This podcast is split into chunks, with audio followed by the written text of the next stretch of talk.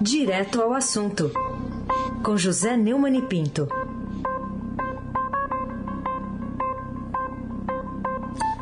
Oi, Neumani, bom dia. Bom dia, Raíssen Abac, Carolina Ercolim. Bom dia. Almirante Nelson e o transatlântico nos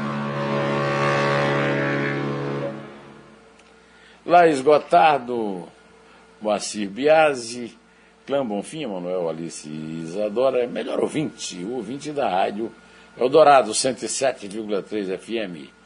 Raíssen Abac, o craque, o tríplice coloado.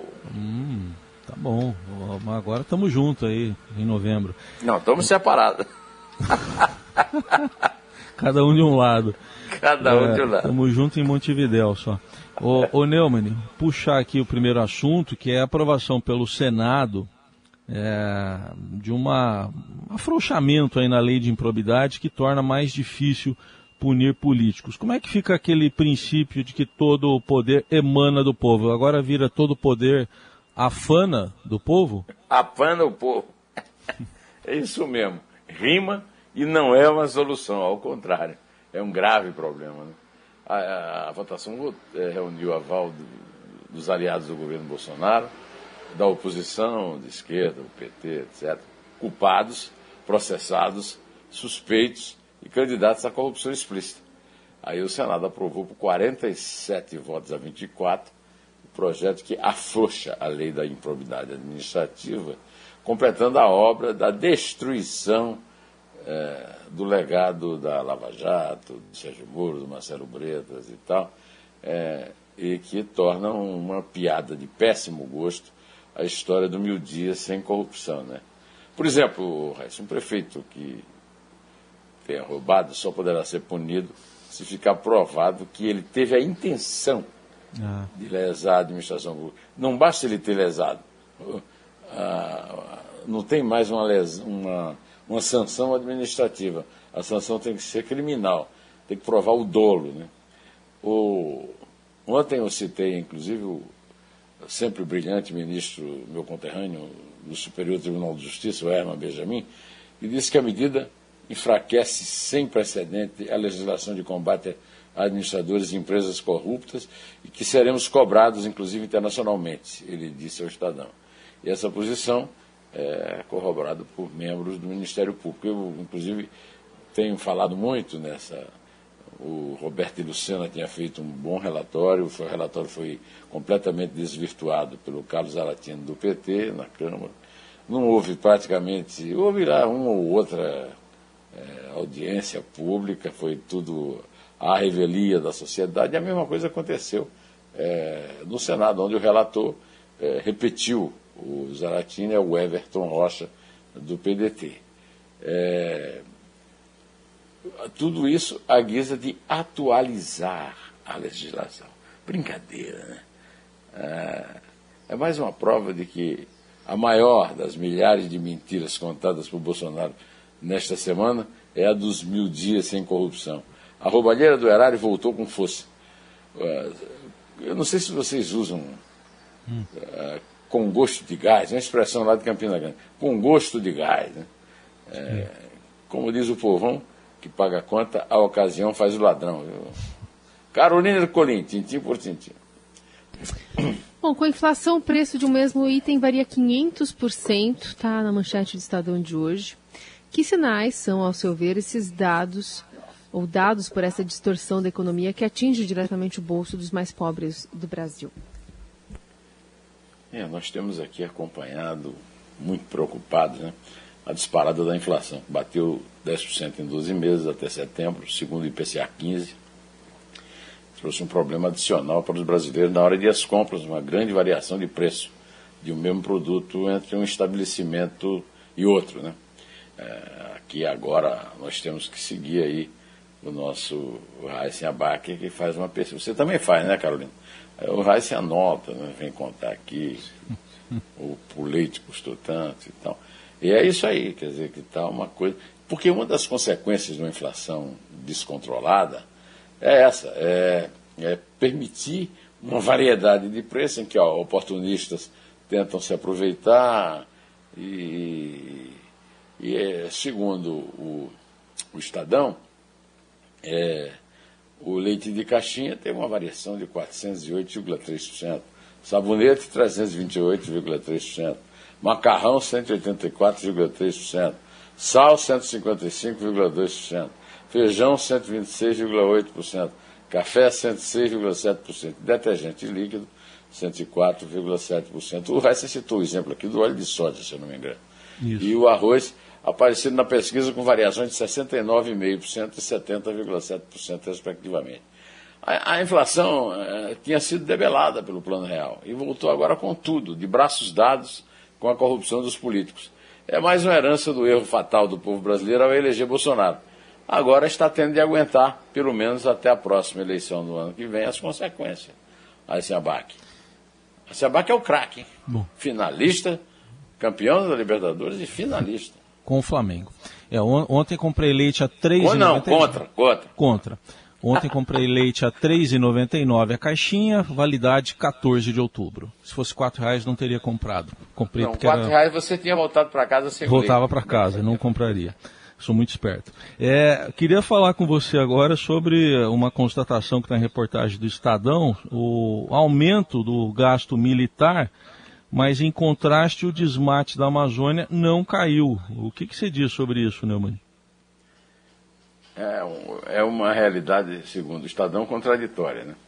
O orçamento do Ministério do Meio Ambiente para ações de combate ao desmatamento caiu gradativamente. Os gastos com as operações de garantia da lei e da ordem, ações das Forças Armadas autorizadas pelo presidente, cresceram 178%. É bem a cara do, do governo militarizado, eu não vou dizer que é militar, porque nem todos os militares concordam, né? militarizado do Jair Bolsonaro. Né? Desde que as Forças Armadas passaram a fazer o combate direto à derrubada da floresta, em 2019, a área desmatada se manteve acima dos 10 mil, metros quadrados, dos 10 mil quilômetros quadrados, né? o que não acontecia desde 2008. Em junho, o governo federal renovou a ação militar até o fim de agosto. Um gabinete compartilhado, formado por Alexandre Vieira, é, senadores, deputados Tabata Amaral e Felipe Gomes, apontam que o orçamento para ações tradicionalmente associadas à preservação do Ministério vem caindo, saindo de 1 bilhão e 70 milhões em 2014 para 647 milhões em 2020, quase a metade, em valores corrigidos. A queda foi maior no ano passado, em comparação aos anos anteriores. Na questão do meio ambiente, Raiz, Carolina, convém reconhecer, o Bolsonaro é fiel à sua pregação, ele não mente. Quando ele, ele, ele é, prega para o pensamento retrógrado da direita estúpida, é, que sempre encarou o tema como um empecilho ao desenvolvimento. Ou a economia, como ele prefere chamar, é a economia, tá ok? Mesmo com os países ricos aderindo agora ao carbono zero, como demonstrou o Jorge Caldeira e, e a turma que fez com ele o livro Brasil, Paraíso Restaurável, cada vez menos, né? graças ao Bolsonaro, mas o povo terá a ocasião de trocá-lo ano que vem. Vamos ver se não vão perder. Né? Carolina Ercolim. Carolina Ercolim, tintim por tintim, como inventou Pedro Venceslau. Neumani, eu queria que você comentasse essas movimentações em relação ao preço do gás. Ontem a gente viu a Câmara dos Deputados aprovando um repasse de recursos para famílias carentes para comprarem gás de cozinha e a própria Petrobras demonstrou ontem essa preocupação com a escalada dos preços, aprovando uma, um programa social que deve destinar 300 milhões de reais em apoio às famílias também em situação de vulnerabilidade para acessos a insumos como o, o gás de cozinha. É, você acha que esse prazo né, de 15 meses, especialmente em relação à Petrobras, calhando ali no fim da eleição, enfim, o que, que demonstra por parte é, de uma estatal do governo? Ô, oh, Carolina, isso aí é o fim do governo, tá ok? Eu não sei se eu vou ser reeleito, tá ok? Então, ah, é, o prazo é o fim do governo. É uma coincidência que tem. O governo termina quando tem uma eleição, tá ok? Isso sempre acontece. É, Carolina, de fato é muita coincidência. Viu? É, a Petrobras reagiu, disse que não, a política não pode mexer na política de preço, mas terminou aderindo aí com esse, com esse Vale Gás. Né? É, esse anúncio foi feito ontem à noite e o programa social foi aprovado pelo Conselho de Administração e vai ter uma duração de 15 meses. Né? É, o preço de botijão de gás subiu 31,7%, o triplo da inflação geral, né? que foi de 9,7% acumulada no período, segundo o índice de preço ao consumidor amplo, IPCA, né? o indicador oficial da inflação no país. Em alguns estados, o preço do botijão já passa dos 100 reais. É. De fato, 15 meses é o prazo que falta ao governo, mas é também um bom disfarce para evitar que se confunda com o que realmente é uma tentativa de engabelar o eleitorado daqui a 13 meses na eleição. Afinal, Bolsonaro só pensa naquilo. É, eu não tenho dúvidas. Você tem, Raíssa Abac, ou craque? Não, não. Vai dar um gás aí para a campanha. É, queria que você falasse também de uma entrevista que o presidente do Supremo Tribunal Federal, o ministro Luiz Fux, deu ao Estadão e ele questionou essa demora toda para que seja marcada a sabatina do indicado para o Supremo pelo presidente Bolsonaro, André Mendonça. É, a Eliane Cantanhede, inclusive, lembrou que no começo da noite de ontem, o, o presidente tinha previsto é, na entrevista o que aconteceu no começo da noite de ontem. É, deu um empate de 5 a 5 no plenário. E só com a posse do 11 ministro o julgamento poderá ser concluído para um lado ou para o outro as ações não podem mais ser decididas numa das duas turmas, tem que ser julgada no plenário e o empate agora é possível porque está faltando o 11 ministro. É, foram três ações contra o ex-deputado André Moura que deu um empate. Né? Ele foi condenado nas duas primeiras por 6 a 4, mas houve empate de 5 a 5 na terceira. Com, como o regimento do Supremo disse nesses casos não vale a regra do indúvio para o réu, né, na dúvida pelo réu, o julgamento ficará inconcluso até preencherem a vaga do Marco Aurélio. O Foucault está certo. Começaram os empates. Mas a principal causa do empate ele esqueceu. Não é o adiamento da sabatina de André Mendonça. É a divisão do plenário do Supremo, tá certo? É, a sabatina, embora o indicado não seja nenhum exemplo de sabedoria jurídica, né, é que os senadores querem o pai dos suspeitos, Augusto Aras. Eles não querem o André Mendonça, porque o André Mendonça tem suspeita de simpatizar com a Lava Jato. E ali, como a gente começou a dizer aqui no começo, do comentário, tem muito condenado, processado, suspeito e muito candidato esperando a sua vez de botar a mão na botija, não é? Carolina Ercolim, tintim por tintim. Procuradora abre uma ação contra Braga Neto por ameaça à eleição. Também destaque do, do Estadão de hoje. O que, que você espera sobre esse inquérito preliminar anunciado aí com o estardalhaço, como se fosse uma grande manifestação de independência da PGR. Angaras, o independente Augusto Aras, abriu uma apuração preliminar, preliminar, contra o ministro da Defesa. Você viu, o, o Carlino, eu sei que você não, eu por exemplo não sabia o sentido da palavra preliminar, mas o, o Luciano Hang explicou direitinho, preliminar não é precoce, é. Viu? Preliminar. Prelim... Sabe o que, é que significa investigar apuração preliminar, Carolina? Hum. Zero. Nada. Isso é uma tremenda pilantragem desse Augusto Ara, um pilantra de primeira, para aparecer como, olha, estamos apurando o general Walter Braga. É mentira, não está apurando nada. Apuração preliminar é uma farsa.